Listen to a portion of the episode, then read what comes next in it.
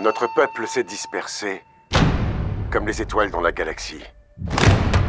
Que sommes-nous? Pourquoi nous battons-nous?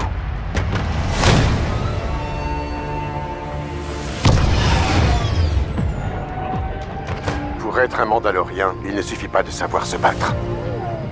Bonjour à toutes et à tous et bienvenue dans la watchlist de Spoilers. Ici c'est HP et je suis avec Guillaume. Nouvelle watchlist, notre format court dédié aux sorties récentes de séries est consacré aujourd'hui à la saison 3 de Mandalorian et aux autres séries Star Wars sur Disney+, à l'occasion de la diffusion d'Azoka. Produite et diffusée sur Disney Plus depuis 2019, The Mandalorian, c'est la première série live-action dans l'univers de Star Wars et elle a été créée par John Favreau, le, gars sûr de Disney quand il s'agit de lancer de nouveaux projets, et Dave Filoni, créateur des séries de Clone Wars et Rebels. Guillaume, qu'est-ce que tu as pensé de cette saison 3 Bon, Star Wars en série, ça a été un petit peu malmené quand même ces dernières euh, années, mine de rien, ça devait être un des fers de lance de la plateforme Disney Plus, avec justement The Mandalorian qui a euh, quand même, je pense, réussi à convaincre pas mal de gens. Il y a beaucoup de gens déçus des films qui se sont euh, trouvés avec euh, The Mandalorian une nouvelle euh, exploration de l'univers qui, pour eux, était assez qualitative. Et nous, on en avait parlé à l'époque dans un hors-série avec Thibaut Claudel, toujours disponible. Et bon, moi, j'étais convaincu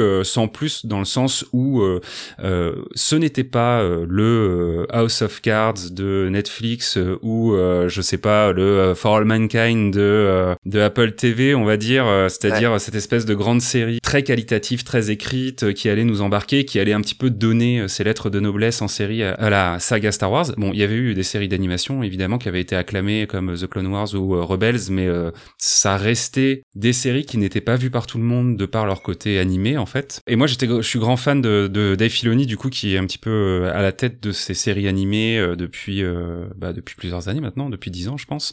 un transfuge de la série euh, Avatar Last, Last Airbender, donc euh, voilà, c'était plutôt quelqu'un qui savait euh, comment gérer une série animée. Comme je l'ai dit, depuis, ça a été un petit peu compliqué. On a eu une saison 2 de The Mandalorian qui était assez oubliable, même si qui commençait à ramener des éléments justement de Rebels et du lore étendu de Star Wars et du lore de Dave Filoni. Et ensuite, ça a été Boba Fett qui est arrivé, qui avait quand même cette spécificité de présenter en son sein deux épisodes de The Mandalorian, donc très épatant et en plus des épisodes qui étaient hyper importants pour euh, l'histoire, c'est-à-dire que si on ne regardait pas ces épisodes, enfin si on regarde pas ces épisodes, euh, ce qui se passe à la fin de la saison 2 de The Mandalorian et ce qui se passe au début de la saison 3 de The Mandalorian n'a aucun sens quoi. Vraiment euh, il y a vraiment un énorme gap qui se passe et pour ça il faut regarder une série qui a priori n'est pas du tout sur ce personnage. C'était voilà une déception, on commençait à se dire OK, on voit un petit peu les ficelles de d'une pauvre écriture, on va dire et rattrapé tout juste par euh, des effets spéciaux euh, sympathiques. On a eu la chance d'avoir à côté, euh, pour relever un petit peu la barre, Andorre, qui pour le coup a été vraiment une série qui a été acclamée.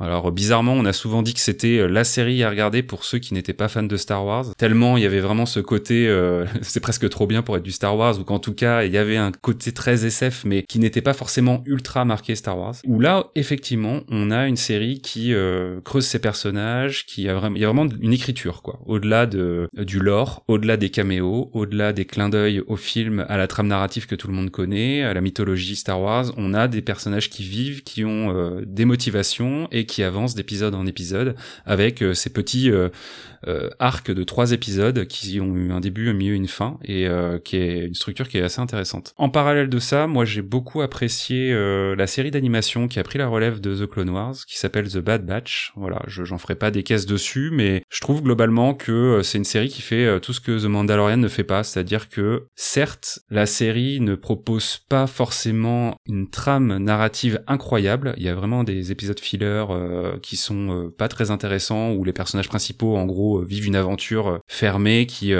n'est pas forcément palpitante, mais ils ont vraiment réussi à écrire ces personnages, écrire ce groupe de clones que l'on suit entre la transition au, début de l'émergence de l'empire et donc où où les clones que l'on connaît depuis les films sont devenus obsolètes et seront remplacés par les Stormtroopers. Je m'arrête là, je veux pas faire trop de lore pour les gens qui sont pas familiers avec Star Wars, mais il y a vraiment, il y avait vraiment un truc à faire avec ces, ces personnages et ils l'ont fait et c'est hyper intéressant et la série va se conclure l'année prochaine ou dans deux ans avec une dernière saison. Et donc The Mandalorian saison 3. Combien d'épisodes déjà, s'il te plaît, pour cette saison 3 Alors c'est 9 épisodes, 9 ou 8 épisodes. Donc pas si long, pour faire simple. Pas si long. Des épisodes en plus d'une durée qui est très variable. Tous les épisodes ont une durée qui est différente, ce qui est assez perturbant en fait, parce que euh, quelque part on peut presque commencer par là en se demandant ce que la série veut être à travers son format, quoi.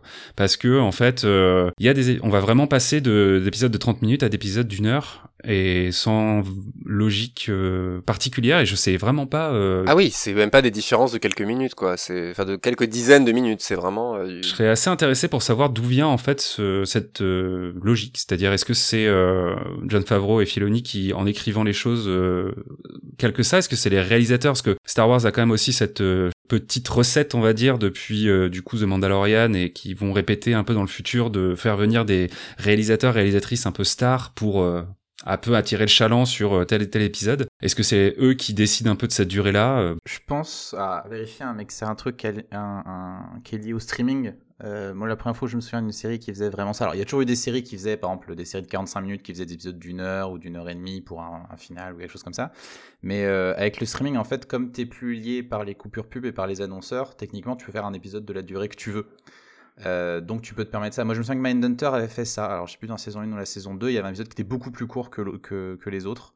C'est peut-être sur 25 euh, minutes, une demi-heure quoi. Enfin, où il y avait au moins 10 minutes de différence avec le format habituel. Mais c'était voulu, je crois, euh, narrativement. Enfin, il y avait une surprise, je crois, justement. Voilà, dans l'absolu, finalement, tu dis, ça pourrait être intéressant de se dire, en gros, quand ils commencent leur épisode, ils savent pas combien de temps ça va durer, ils font, bah, l'épisode va dicter lui-même, ouais, effectivement, la, longueur qu'il aura euh, in fine, quoi. Donc, euh, c'est vrai que c'est un, des avantages du streaming, mais euh, faut voir si, justement, on se rend pas compte que les, les restrictions et les contraintes qu'on avait à la télévision, en fait, on avait pas du bon aussi finalement. Enfin, il y a plein de séries où même la saison 1 en, dans son entièreté, il y a plein de tests euh, techniques, euh, tout ce que tu veux. La saison 3, euh, c'est, et est-ce que c'est pas une mauvaise idée aussi de tester, d'expérimenter sur Mandalorian? Mandalorian aurait pu être un truc bah on arrive avec ça, on va tous vous mettre d'accord et on va tous vous faire taire ceux qui disaient que ça allait être nul et derrière avec bah comme tu dis après ils l'ont un peu fait Bad Batch euh, il y a des tentatives pardon qui ont été faites euh, Star Wars Vision aussi l'espèce de, de, de, what if de Star Wars quoi. Ça expérimente quand même cela dit. Mais c'est vrai que la série principale devrait être carrée euh, léchée bah on... et pas du tout quoi. De ce que tu nous dis en tout cas est-ce que est-ce que tu as est-ce que tu as pris du plaisir quand même dans, ces, dans cette saison 3 ou, ou t'as regardé parce que c'est Star Wars et parce que tu kiffes Star Wars? Oui, clairement, je suis toujours parce que c'est Star Wars et que j'aime cet univers, euh, j'aime ses designs, j'aime ses concepts, euh, et puis euh, voilà, c'est une petite partie de, de mon imaginaire évidemment, comme beaucoup de gens. comme tu le dis, en fait, Mandalorian, le problème c'est que ça, c'est un projet qui, moi, de mon point de vue, est un laboratoire à plein de niveaux mais euh, aujourd'hui euh, j'ai du mal à le voir euh, comme en tout cas cette saison 3 a vraiment enfoncé le clou pour moi d'une difficulté à voir la série comme une série en fait quoi.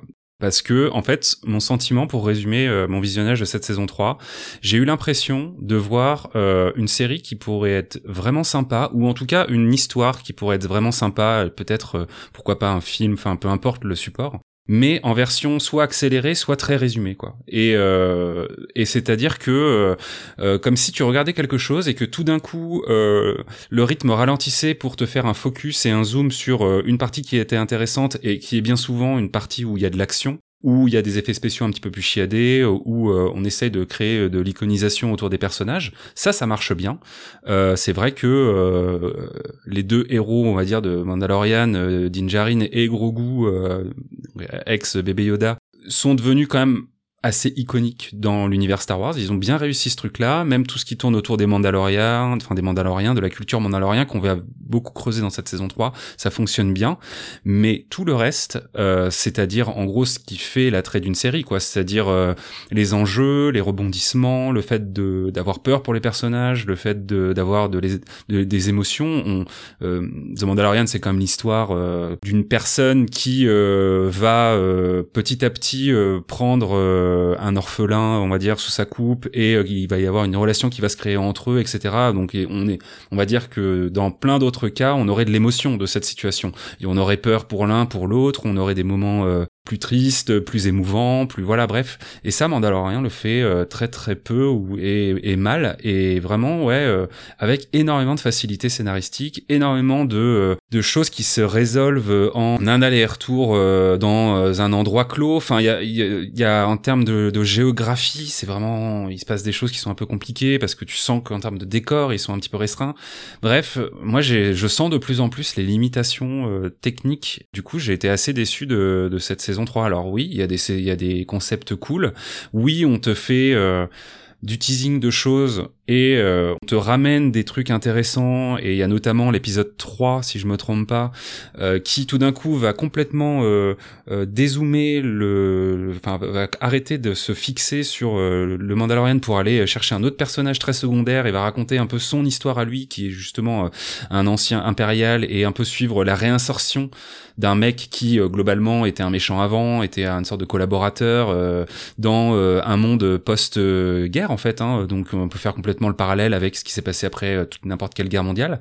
Et ça, c'était hyper intéressant parce qu'il y avait des choses et des dynamiques qui euh, se mettaient en place avec euh, le regard des autres, le côté très administratif qui se met en place après un changement de régime et de montrer que finalement il y a aussi des lourdeurs et que bah, tout n'est jamais aussi blanc ou noir qu'on le pense. Mais c'était un épisode quoi. Et, et derrière on a enchaîné les poncifs, on a enchaîné les facilités scénaristiques et aujourd'hui The Mandalorian est une série qui est agréable à regarder si on n'a pas très, trop trop envie de se prendre la tête et qu'on aime les jolies images. Mais euh, j'avoue avoir euh, levé euh, les yeux au ciel plus d'une fois en regardant les épisodes. Et franchement, je suis bon public, ça m'arrive quand même pas souvent.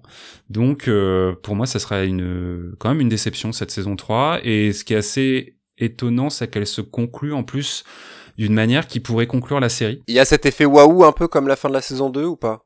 Qui est voulu en tout cas. Est-ce que, est-ce que l'effet marche Je ne sais pas, mais est-ce qu'il y a un truc genre Ouais, ouais. Fin de saison 2, moi j'avais beaucoup, moi gros fanboy, enfin pas fanboy justement un peu. Moi ça me va très bien. Faites-moi du fan service Star Wars, ça me va très bien. J'ai pas du tout envie de, je suis pas là pour rester quoi si tu veux. Et du coup cet, cet effet waouh fin de saison 2 m'avait euh, m'avait euh, m'avait marqué, hein, je peux, je, je, l'avoue. Est-ce que là t'avais un peu le, le, le, le même effet euh? Pas du tout. On est vraiment sur euh, la clôture des arcs en cours. Globalement, c'est ça qui est presque aussi euh, décevant, c'est que euh, bah ça va vite pour certaines choses, un peu trop vite même. Si ça continue parce que alors si je crois que John Favreau a annoncé que la saison 4 était déjà écrite. Donc il y a une suite. Mais euh, mais en tout cas, ça pourrait complètement s'arrêter là. En tout cas, on sent que euh, les enjeux qui étaient ceux de la série jusqu'à présent vont pouvoir être un peu rebattus et on va un peu repartir euh, d'un nouveau statu quo avec la saison 4 et euh, vraiment, euh, j'imagine laisser un peu tout ce qui a été au cœur des des trois premières saisons quoi. Sachant que et je conclurai je conclurai un petit peu là-dessus. donc il y a eu récemment la, la Star Wars Celebration où justement il y a eu des annonces de séries Star Wars à venir, plein plein de choses, des séries plutôt jeunesse, euh, comme euh, par exemple Skeleton Crew, qui euh, va être un petit peu, en tout cas sur le papier, c'est résumé comme ça. Est-ce que ça sera vraiment le cas? Mais ils veulent essayer de faire l'espèce de Stranger Things de Star Wars avec un casque, un cast, un casque de Dark Vador, non pas du tout, un cast de quatre quatre jeunes enfants, c'est ça? Mais il y a quand même Jude qui se balade pas loin, donc il y a quand même la caution un petit peu acteur bankable. The Acolyte qui reviendra très très loin dans le passé euh, et euh, qui est peut-être la plus intéressante euh, avec notamment en tête d'affiche Daphne King là qu'on a pu voir récemment dans Is Dark Material donc c'est sa prochaine série qui jouait le, personnage de Lyra et la série Ahsoka qui sera la prochaine série à arriver sur Disney Plus en août qui est donc là complètement l'émanation du euh, Dave Filoniverse. C'est un peu censé être le sauveur de enfin la sauveuse du coup en l'occurrence c'est Filoni, plus d'excuses quoi. C'est tout le monde dit oui, mais c'est la faute de John Favreau si c'est nul. Là, euh, Dave, euh, attention quoi. Ce qui, euh, au vu de ce que The Mandalorian est, n'est n'est pas du tout rassurant en vrai. Et, et donc la série est évidemment attendue. Et en fait ce qui se dessine aujourd'hui et notamment avec la saison 3 aussi de The Mandalorian et qu'on voit un petit peu en filigrane c'est en fait une espèce de d'adaptation de roman qui avait été fait après la trilogie originale à l'époque, qui est des romans de Timothy Zahn, qui s'appelle L'héritier de l'Empire et qui euh, introduit un personnage qui est hyper important euh, et qui était présent dans Rebels, qui est le grand amiral Throne, qui est un méchant euh, hyper emblématique parce que très intelligent, stratège, etc. Pas du tout dans l'action. Et en fait, on est en train de s'acheminer vers une espèce de truc un peu à la MCU où plusieurs séries vont se croiser, se rassembler et même culminer a priori dans un film. Pour le cinéma ou pour Disney+, on sait pas encore. Mais en tout cas, pour ce qui est vraiment de l'univers série Star Wars, euh, ça mm. va être un peu ça le point euh, final, on va dire, je pense, du travail qui est en cours. Et c'est vrai que vu comme ça, tu te dis, ok, euh, je comprends le projet un peu plus avec cette finalité-là, parce que sinon, si c'était vraiment juste pour faire une série de Mandalorian avec l'idée de faire un personnage fort et une histoire à raconter, bah, pour l'instant, à l'issue de cette saison 3, moi, je suis, vraiment pas, pas convaincu, quoi je te trouve euh, très optimiste là-dessus, mais j'ai l'impression qu'ils savent tout simplement pas où ils vont. Voilà.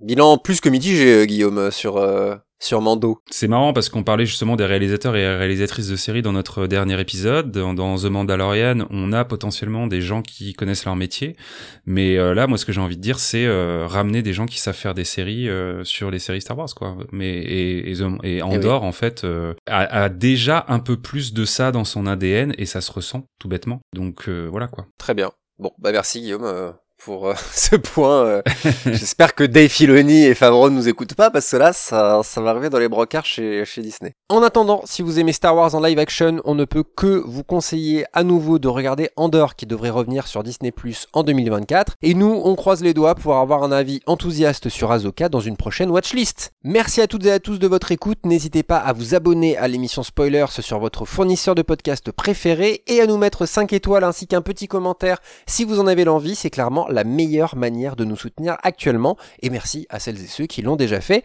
Et à bientôt pour de nouvelles watchlists.